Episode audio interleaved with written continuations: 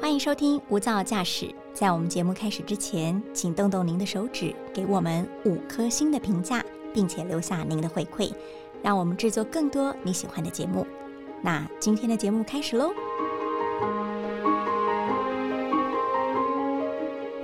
这个场景啊，是中部乡下的三合院，很少会出现粉红色这样的色彩。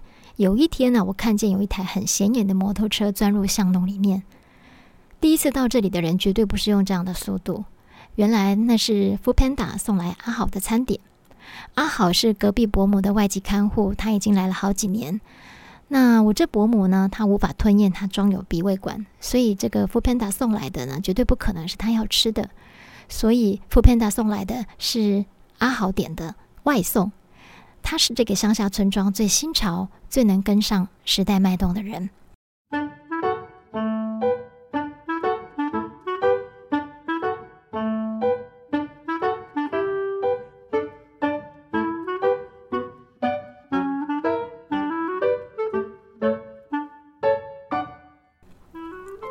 大家好，欢迎收听由大爱新闻直播的 Podcast《无噪驾驶》。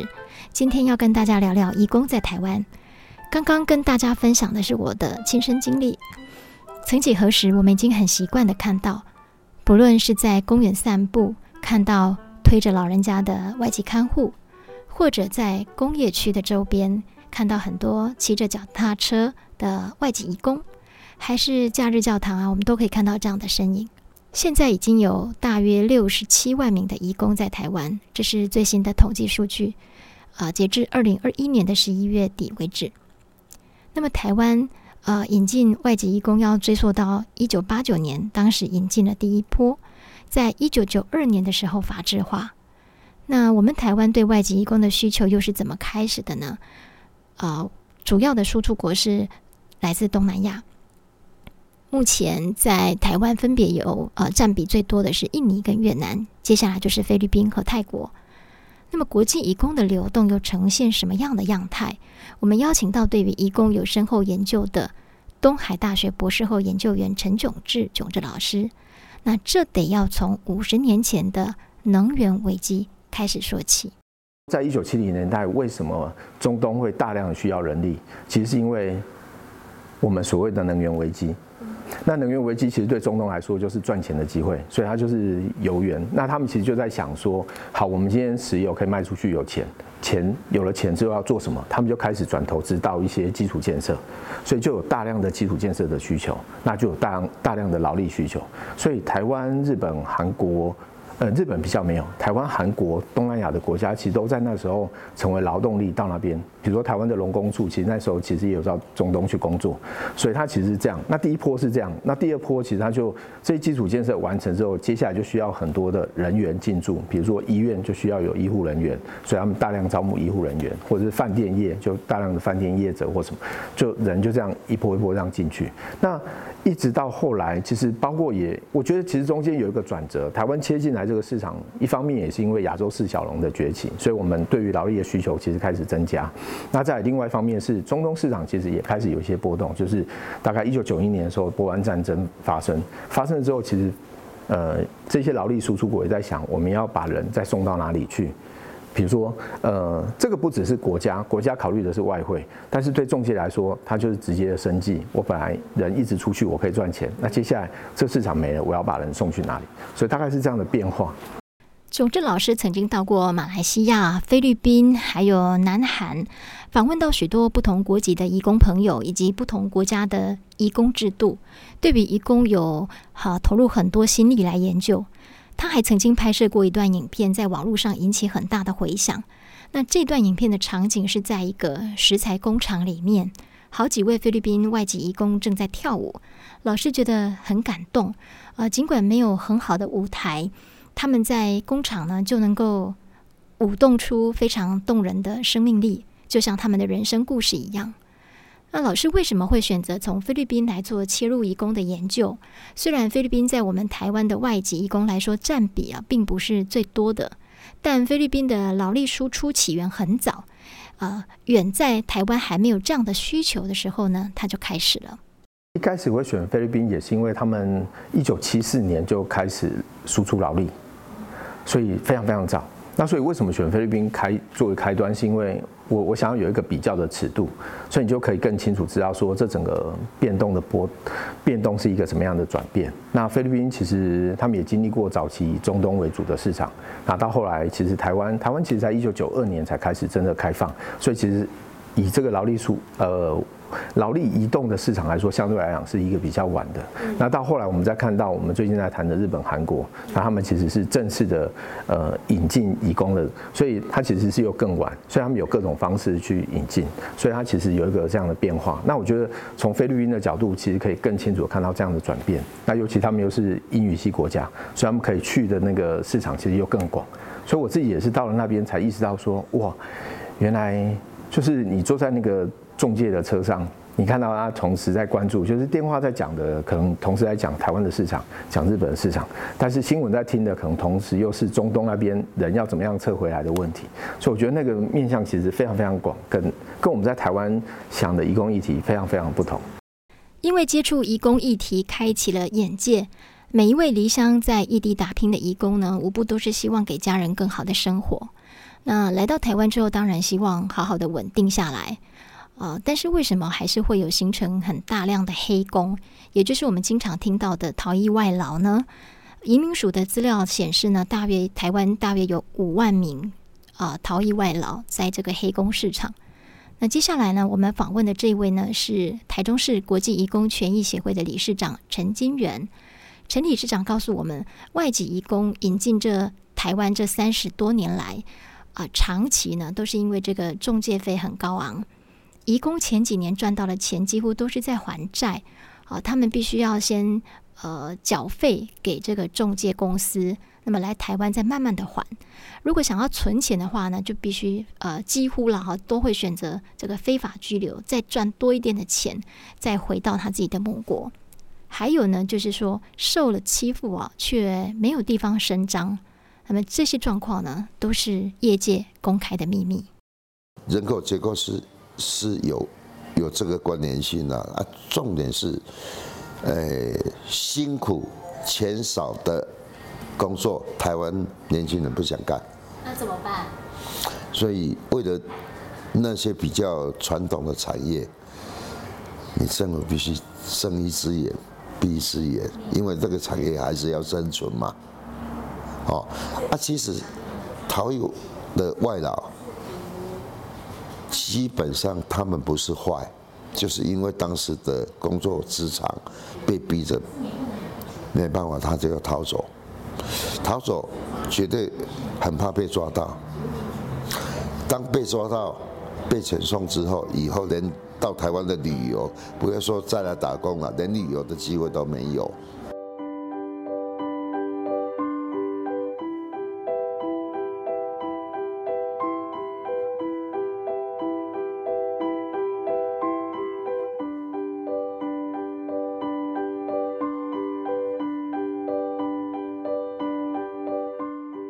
其实我们台湾有直聘中心，可是大部分的人都是怕麻烦，要跑流程，要填文件，觉得旷日费时，没有时间跟法令号，所以就交给中介一条龙的服务，啊，觉得花钱了事，那也就渐渐的造就了中介市场是铁板一块，很难松动。啊，那直到这一次新冠疫情，因为限制了人口的跨境移动，所以呃。国外的人进不来，那么国内抢工的这个缺工的状况就赤裸裸的呈现出来了。虽然法令的规定是移工不得自己转换雇主，不过缺工的状况实在太严重，谁管那么多？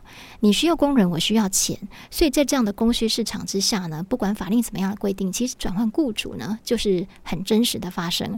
所以看护工目前在台湾呢，真的是想要你提高价钱，想要请都请不到。那目前呢，现在是处在一个疫情的这个状况底下。那就算疫情结束了，我们台湾缺工的状况就会缓解吗？其实不一定哎。嗯，这得要跟国际上来比较看看。啊，如果我们跟南韩啊、日本啊、新加坡来抢人，我们能够抢到国际移工吗？一旦这个边境开放了，大家回到正常了，我们就能够。啊，抢到工人吗？那南韩他又是用什么样的方式来引进外籍移工？如果这个做法可以，台台湾能够做到吗？炯志老师曾经到南韩去做过研究。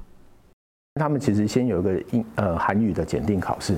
那以我大概的了解，其实多数都是你大概可以用，如果你自己要去准备韩语，去想象，就是我的韩语，我需要花一段时间，可能一年的时间，然后认真去补习。那在这些劳力输出国来说，哪些人有条件去做这样的事情？其实他某种程度都是在那个社会里面，可能是中社经地位，他已经一定不会是一个我必须要今天去赚钱，然后不然我就没有家里就没有生活费的那一种状态，所以他不会是一般人的选项。所以我觉得这个其实都必须要在。呃，国际的跨国劳力迁移上去把它定位清楚，才不会有一个笼统的想象，觉得说，嗯，那边的薪水高，大家都往那边去，但是忽略了它的条件以及你必须要有的时间成本是什么。那以我在那边访问的，不管是菲律宾或者是从柬埔寨过去的，或从越南过去，他们都花了一些时间去准备这个语言的检定考试。那你语言检定考试过了才只是第一关，第二关就是他每年会核定的那个额度，那就要看你有没有被挑上。所以在这整个机制，其实呃，我访问到的像菲律宾的移工，其实他们并没有在额外被，因为就没有了所谓的中中介这个角色，所以就没有被额外再收取一些费用。对，那所以我觉得这在这个部分上算是相当成功的。但是国家就是韩国政府也花了非常多的心力在这上面，包括说在国外跟这些外管。合作，另外部分是在国内，他们也设了很多的 EPS 中心要去处理这些事情。你就可以想象说，这么多人进来之后，这些事情谁来处理？其实大概就是全部都是国家要来处理。但我们现在在台湾全部都是中介，所以我们高度的仰赖中介，这也是中介制度我们为什么这么难去改变的一个很重要的原因。我觉得它的难度很高。第一个就是，我想其实从台湾推直聘、直接聘雇来说，他所遇到的阻力，或是他所顾忌的，就是从中介的反弹，就是这是与民争利。也就是说，今天本来有这么多的中介业者在服务，所以只要有一个人要聘雇义工，他一定会透过中介，除非他自己要来办嘛。那不然他一定是透过中介，那这钱就会流到中介的口袋里面，所以中介业者就有生意可以做。那今天政府突然。成立了一个直聘中心，我什么都帮你做好的话，那中介就没有工作了，所以这叫做与民争利。所以在推直聘的时候，其实就一直有这样的一个呼声，叫做政府到底应不应该与民争利？那但是这里其实应该有背后更更多的面向问题，所以这也是台湾的直聘，它其实一直不会做得像呃中介的服务这么好。那很多人就会觉得，那我要帮。这里有个前提，是因为以前的中介费主要都是义工在付，那中雇主就会觉得说，我要帮义工省这个钱，然后我要这么累，还是我就丢给中介，然后我不要去管这个义工要付的这些钱，那中介都会就会帮我办好。比如说要什么文件，他就跟我说，你这里要签签签签签，然后钱付一些些钱给他，然后所有事情就办好了。不管到哪里，语言真的很重要。比如我们到国外旅游，只要懂了当地的语言，答案就长在嘴上，怎么样也应该能够问出个答案，问出个所以然。但如果语言不通的话，那肯定就要吃亏了。所以现在啊，官方还有民间其实都有举办中文学习的课程，就是希望能够建构一个友善的环境，也鼓励移工朋友学习中文，将来就能够为自己争取更多的权益。就现在越南跟印度尼西亚来讲，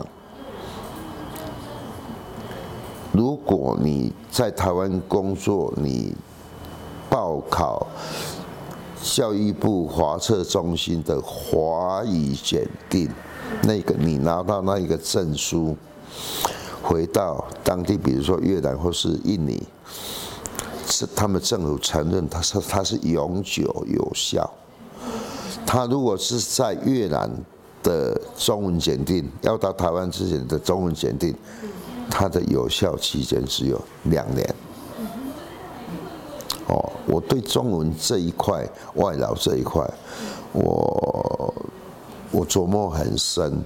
如果我们能够落实这一块，让那个义工能够在台湾哦学中文去。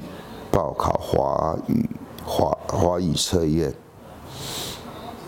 这张华语测验，他以后台湾工作完了，回到他们本国，他拿的是中华民国教育部的证书。对台湾来讲，是不是友善国际跟提高我们的国际能见度。企业工会会有一个福利委员会，这些福利都是给本劳，没有给外劳。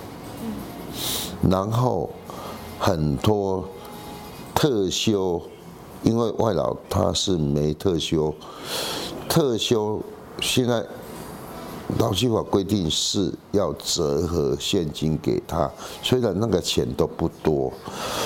但是你会让外劳觉得，哇，台湾真好，台湾的雇主真好。台湾雇主的形象本来都很好，只是中间那个中介扮演的角色不是很明确，所以导致外劳对台湾雇主有一些误会。如果这些误会能够解除，我想。台湾要留住人才，呃，这个应该没什么问题。呃，我想回到我们最根本的需求，就拿移工在台湾的比例来说吧。你身边朋友或者你本人或多或少呢，一定都有接触过外籍移工。以我自己的亲身经历，我的伯母她需要阿好，她绝对需要一位看护日夜的陪伴。那么站在阿好的角度呢，他为什么来到台湾？将来有别的选择的时候，台湾还是他的选择吗？当别的地方已经出现了更好的条件和福利，阿好还有其他的阿好们，他愿意留在台湾吗？我想这是我们必须醒思的问题。这是今天的无噪驾驶 Podcast，希望你会喜欢。我们下次再见，拜拜。